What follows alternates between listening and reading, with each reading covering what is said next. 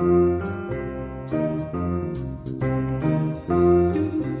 Bienvenidos a Carromato del Pensamiento. El día de hoy hablaremos sobre las falacias. La lógica siempre ha sido fundamental, no solo como una propedéutica para la formación de la mentalidad científica, sino como una herramienta indispensable para desarrollar el pensamiento crítico y reflexivo que debe acompañar nuestra vida diaria, especialmente en una época donde se ha asumido que tenemos un pensamiento débil y uniforme en el cual está anulada la reflexión y la diversidad de perspectivas. Es importante considerar la estrecha relación o identidad que existe entre el pensamiento y el lenguaje, y cómo la razón instrumental que Adorno y Horkheimer pronosticaron se hace cada vez más patente al notar cómo no existe un diálogo de confrontación frente a aquello que nos muestran como verdadero, sino que aparece más como un monólogo que limita la pluralidad del pensamiento. Eh, estamos en una época de paradojas donde los teóricos pues nos dicen que han descrito que el lenguaje, las convenciones sociales, morales, políticas y culturales están teñidas de relativismo, subjetivismo y convencionalismo. No obstante, y aquí es lo paradójico, en ocasiones se percibe el deseo de respuestas unívocas y totales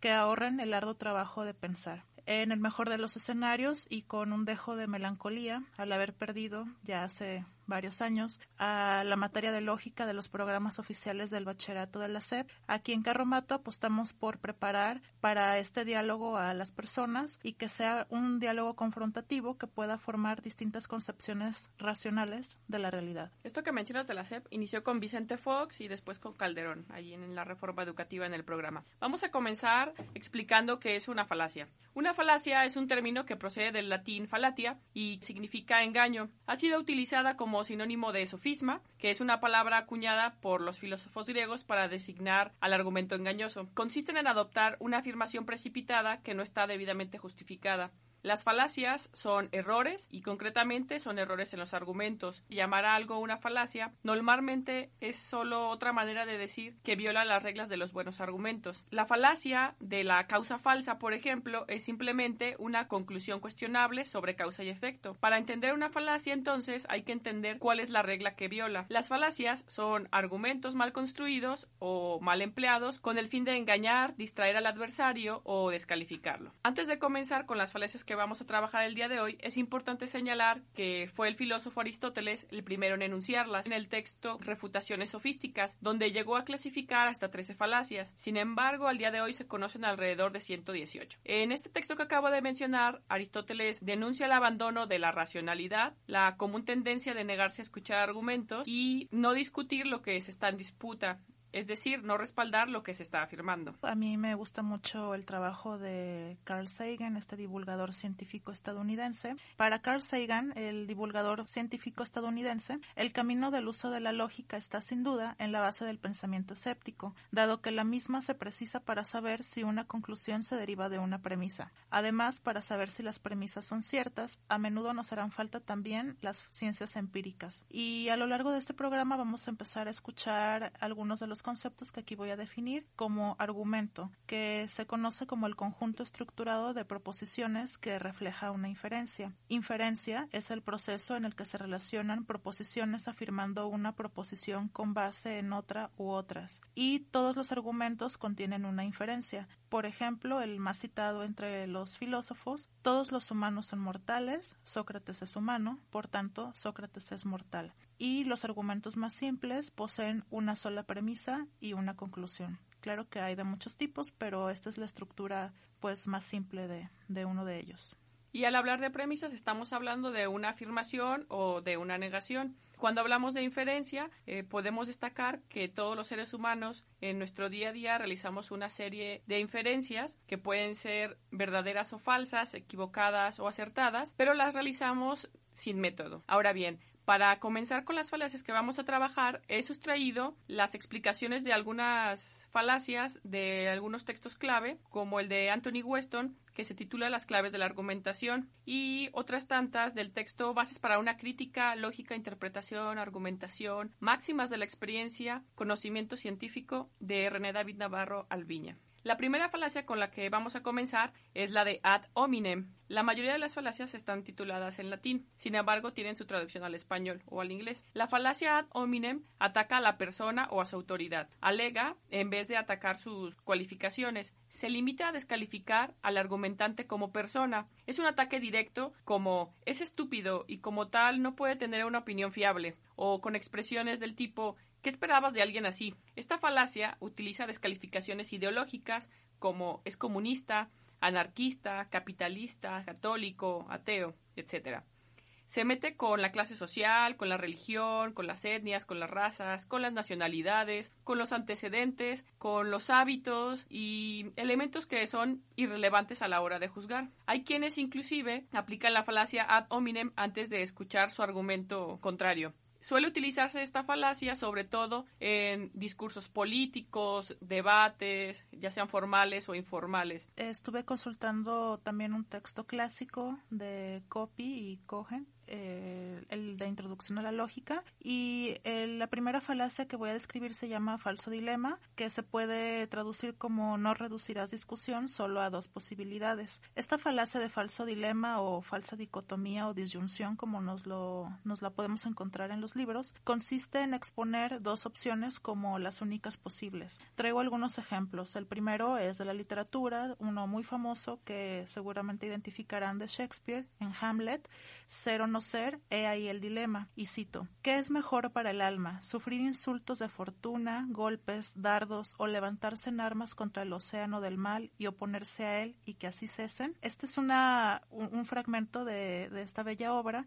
pero tenemos ahí el ejemplo de cómo hay dos eh, opciones, ser o no ser. Esto es literario, pero en otras cuestiones que se pueden presentar en, en debates o discusiones muy coloquiales, tenemos un argumento como es, o estás totalmente con nosotros o estás contra nosotros. Es decir, no hay, no hay puntos medios, no hay medias tintas, eh, se es blanco o se es negro. Otro ejemplo que encontré, el que se casa lo hace con mujer hermosa o con mujer, mujer fea.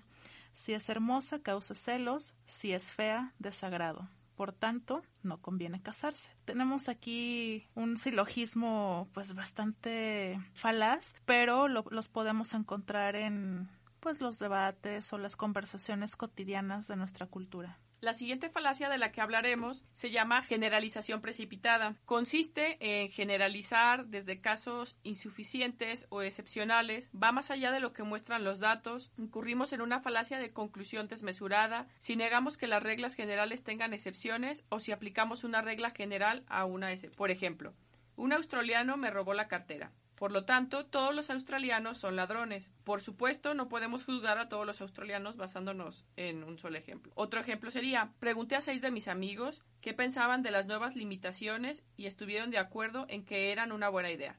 Por lo tanto, las nuevas limitaciones son muy populares. Y aquí entonces lo que nos vamos a encontrar es que por alguna excepción a la regla vamos a realizar una generalización. Es el caso, por ejemplo, de los vandalismos que se han dado con las marchas feministas. A partir de unas mujeres que han cometido actos vandálicos, se realiza una generalización precipitada donde todas las feministas, bueno, vandalizan, ¿no? Sí, o, las personas que dicen todas las feministas son radicales, cuando sabemos que, no es así. el siguiente argumento, también eh, por su título en latín, es ad ignorantiam, no afirmarás que por la ignorancia de una persona una afirmación ha de ser falsa o verdadera. Esta es una falacia que consiste en un error que se comete cuando se argumenta que una proposición es verdadera sobre la base de que no se ha probado su falsedad o a la inversa, que es falsa porque no se ha probado su verdad. Esta es muy muy común. Vamos a poner varios ejemplos. El primero, hasta ahora no hay pruebas concluyentes de vida fuera de la Tierra. Por tanto, no hay vida extraterrestre. Esto ya a propósito que había citado a Carl Sagan arriba, pues era de las primeras que refutaba. De hecho, él se encarga de hacer un organismo que busca vida extraterrestre y mientras que no se comprueba que no existe, él dice no podemos afirmar pues que efectivamente no hay.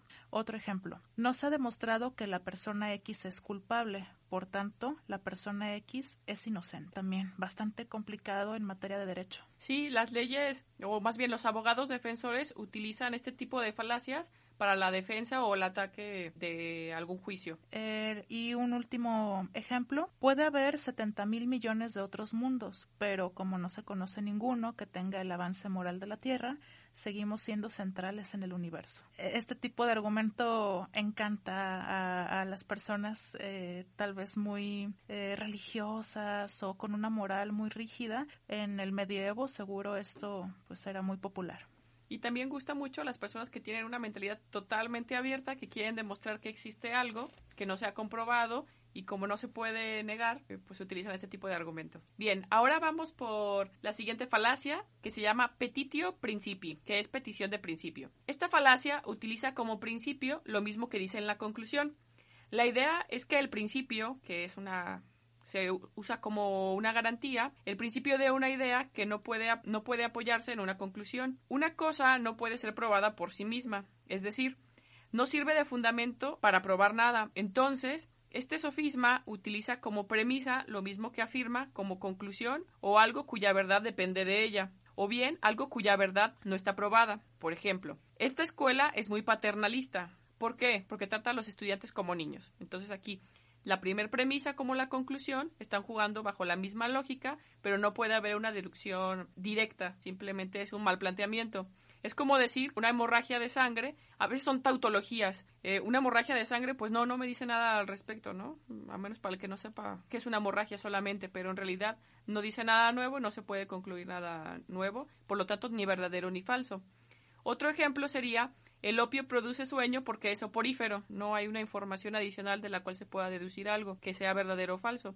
Llega tarde porque viene atrasado. Y entonces podemos ver que son afirmaciones, premisas tautológicas y que a veces son pleonásticas, ¿no? que se repiten. La siguiente falacia se vincula con la anterior que expuse de la falacia de ignorancia, pero también tiene que ver con una que tú acabas de exponer de la autoridad el, no, no autoridad, sino la dominem. Se llama onus probandi, significa la carga de la prueba que así como en mandamiento dice no dejarás caer la carga de la prueba sobre aquel que está cuestionando la afirmación. Esta falacia es la obligación de una de las partes en una disputa epistemológica para ofrecer una garantía o una evidencia suficiente para su posición. Durante el debate de cualquier tema existe una carga implícita de la prueba a la persona que presente una reclamación. Por ejemplo, que una expedición no consiga encontrar el fantasma del brontosaurio no quiere decir que no exista. La ausencia de prueba no es prueba de ausencia. La siguiente que voy a presentar yo se llama causalidad falsa. Debido a que dos fenómenos han ocurrido a la vez o en secuencia, se ha asumido que uno de ellos es causa del otro. En este caso, se ha establecido la relación de causalidad basándose solo en la coincidencia de los acontecimientos, cuando en realidad pueden estar en juego otros factores. Es una falacia lógica porque la causalidad no tiene por qué depender de esta correlación. Por ejemplo, por ejemplo, me tomé el refresco y me empezó a doler la cabeza. Por lo tanto, se concluiría erróneamente que el refresco provoca dolor de cabeza. La siguiente es non sequitur en latín, pero significa no se sigue. En mandamiento diría no asumirás que esto sigue de aquello cuando no existe conexión lógica alguna. etimológicamente decía que no se sigue o que no es consecuente. El non sequitur también se aplica para la literatura y consiste en expresar una frase o una idea confusa que no tiene nada que ver con lo que precede, generando un absurdo de manera abrupta. Por ejemplo, ella no tiene hijos, por eso no estoy de acuerdo con las prácticas educativas de la profesora. Y a la inversa, no estoy de acuerdo con la profesora porque ella no tiene hijos. Es decir, hay, dos puntos que son inconexos y que la afirmación resulta absurda. No tiene nada que ver que la profesora sea o no buena en su labor, si tiene o no tiene hijos. Eh, segundo ejemplo, nuestra nación prevalecerá porque Dios es grande. A menudo los que caen en esta falacia non sequitur simplemente no han reconocido posibilidades alternativas, es decir, que pues buscan estas respuestas unívocas y incluso en estas afirmaciones o en la búsqueda de respuestas unívocas pues llegan a conectar ideas que son totalmente absurdas. La siguiente falacia es una que Jazmín y yo em, escuchamos frecuentemente. Es la falacia ad misericordia, apelar a la piedad. En esta falacia se apela a la piedad como un argumento en favor de un trato especial. Por ejemplo, sé que he suspendido todos los exámenes, nos pueden decir nuestros alumnos, pero si no apruebo este curso tendré que repetirlo en una escuela de verano. Usted tiene que dejarme aprobar. También es un argumento que utiliza muchísimo las familias, los niños hacia los padres o los padres hacia los hijos. Es bastante cotidiana. Estaba pensando en cuáles ejemplos imaginaste de que hemos escuchado mucho estas estas falacias, pero ya me quedó claro. Sí, sí. De, de hecho, justo el semestre pasado, un alumno que tenía una beca eh, no, no, cumplía con el porcentaje mínimo y me decía que iba a perder la beca porque yo no lo iba a pasar. En realidad no pudo ante la falacia de la misericordia. Qué cruel eres. Sí. el siguiente sofisma es llamado argumento ad populum, también muy común. Eh, significa no asumir una afirmación por ser popular debe ser cierta. Esta falacia en particular, así como la anterior de que acabas de decir, Tania, apela mucho a las emociones que tanto alumnos o como niños las utilizan, pero esta de ad populum es muy frecuente en propagandas y también por las personas que utilizan la demagogia para pues convencer de sus fines al, auditorio. Es falaz porque reemplaza la laboriosa tarea de presentar evidencia y argumentos racionales con el lenguaje expresivo y otros recursos calculados que tienen la intención de excitar el entusiasmo o despertar ira o generar odio. Tal vez de los ejemplos que, tenemos más eh, comunes son los discursos de Hitler, que todos sabemos que pues era un gran orador y que convencía y movía a las masas, pero precisamente porque tocaba la fibra emotiva. Eh, también lo podemos ver en, en, la mercadotecnia y cómo presentan los productos como aquellos que la mayoría de la gente está utilizando que la mayoría de la gente resulta que tiene éxito después de haberlo comprado o que automáticamente vas a ser sexy si, si lo utilizas. Si te bañas con el shampoo que lleva años diciendo que tiene una función sexual así muy rara. Sí. Hasta el sonido, ¿no? De, ese comercial. Sí. Yo todavía recuerdo una cascada con unas flores y una mujer bañándose en un lago. Ajá.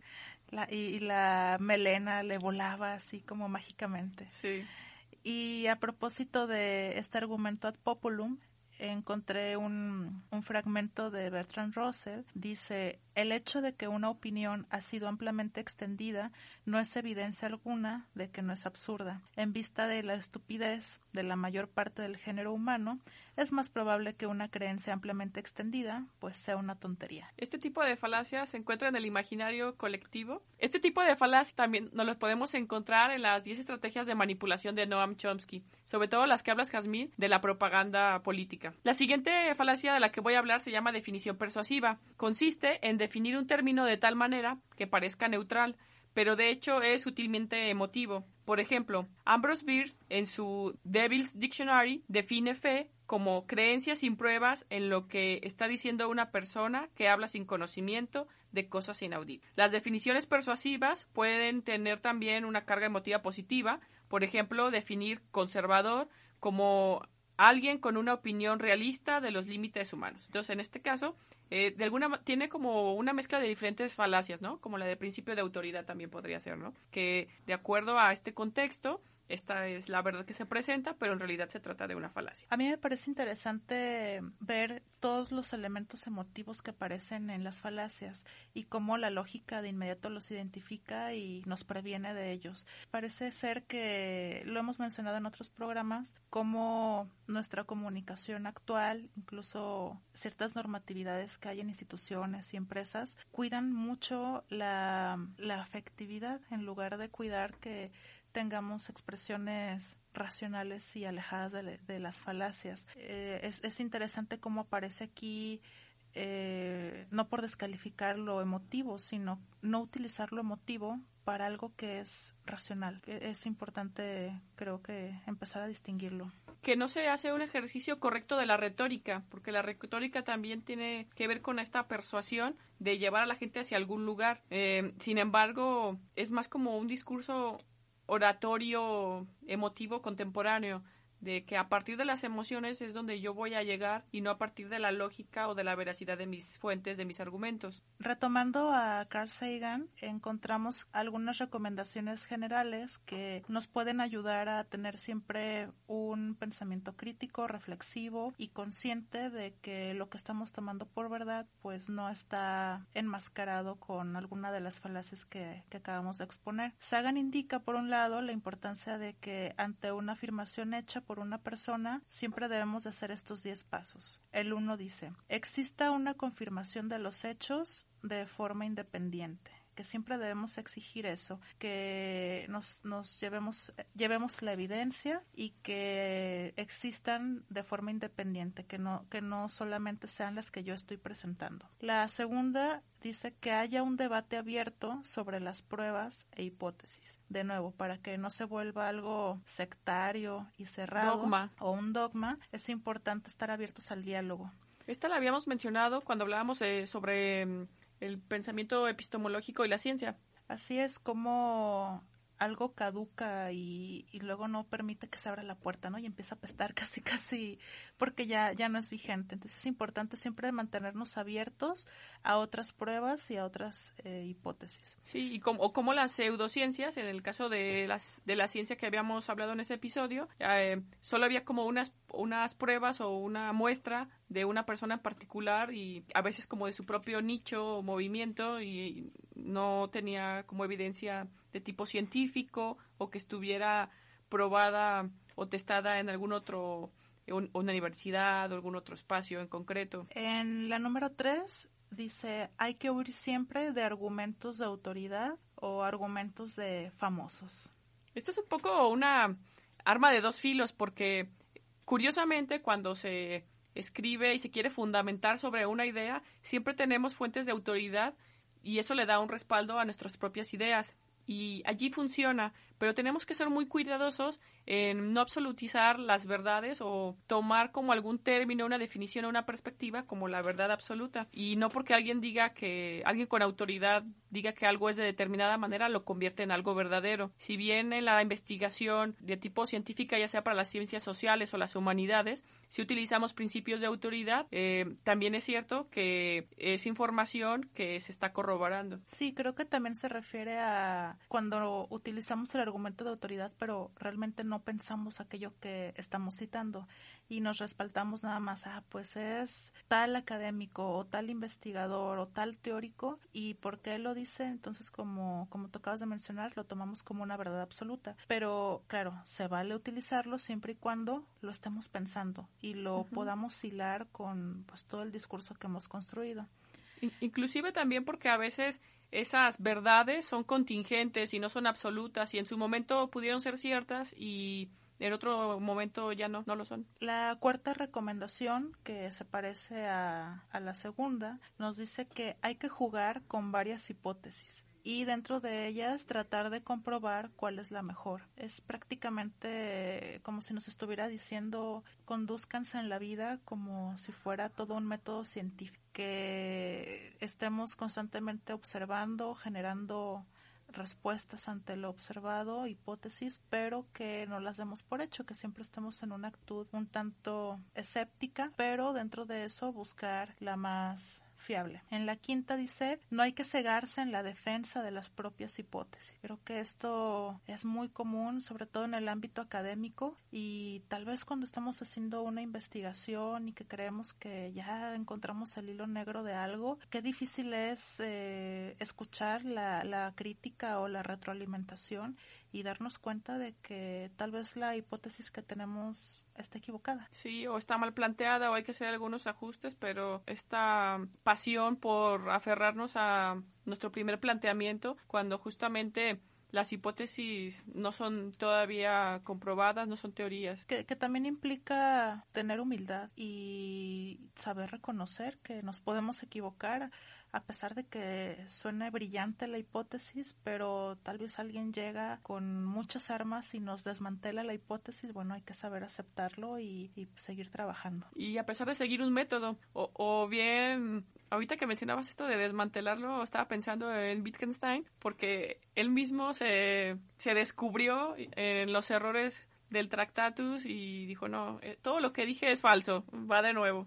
Incluso así podríamos valorar el trabajo de muchos teóricos que tanto han sido críticos sobre sus, propias ideas y si se han atrevido a decir me equivoqué y vuelvo a plantear de otra forma la, la respuesta que ya había dado. Incluso hablando de Wittgenstein, pues se habla de un primer Wittgenstein y un segundo Wittgenstein precisamente por los errores que admitió. En la sexta nos dice Sagan cuantificar siempre cuando ello sea posible. Medir correctamente o hacer estadísticas suele ayudar a elegir la mejor opción. De nuevo, método científico, eh, también una cultura de la evidencia y una cultura de buscar eh, ver datos ver estadísticas que pues nos muestren pues la, la confiabilidad de, de, nuestra postura. En el séptimo consejo dice ver que si hay una cadena de argumentación deben de funcionar todos sus eslabones y no solo la mayoría. Así como las falaces que, que estábamos hablando hace, hace un momento, pues tal vez una de las premisas suena perfecta,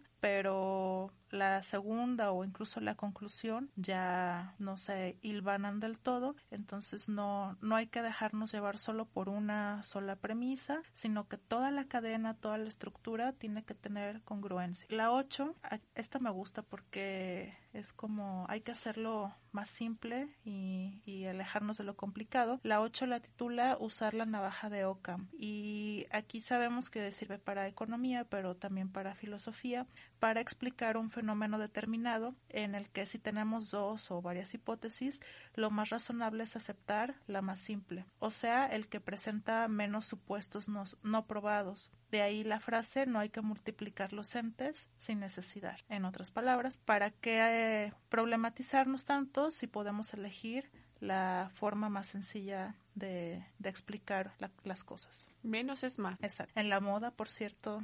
Sí, aplica también. Aplica. Eh, el noveno consejo dice comprobar la posibilidad de falsar o refutar las hipótesis. Una preposición, si no puede comprobarse ni demostrarse que es falsa, no es científica. Aquí pues recordamos a Karl Popper que también ya hemos mencionado en otros programas. Eh, y tiene que ver con lo que veníamos diciendo ya dentro de los consejos, que podemos valorar las teorías y, y pues a nuestros teóricos en el sentido en el que son capaces de reconocer sus errores incluso pues de, reconocer que sus hipótesis no pueden comprobarse o que simplemente pues no, no pueden demostrarse que son verdaderas ni falsas. Y por último nos dice Sagan, eh, no hay que creer, hay que evaluar siempre los argumentos para saber si están construidos falazmente. Eh, sería cerrar esta, estos 10 consejos diciéndonos mantengan siempre una actitud escéptica, evaluativa, atenta para no dar por cierto algo que tal vez esté enmascarado de falacia. Y para que este episodio no parezca una clase de lógica o de argumentación, los invitamos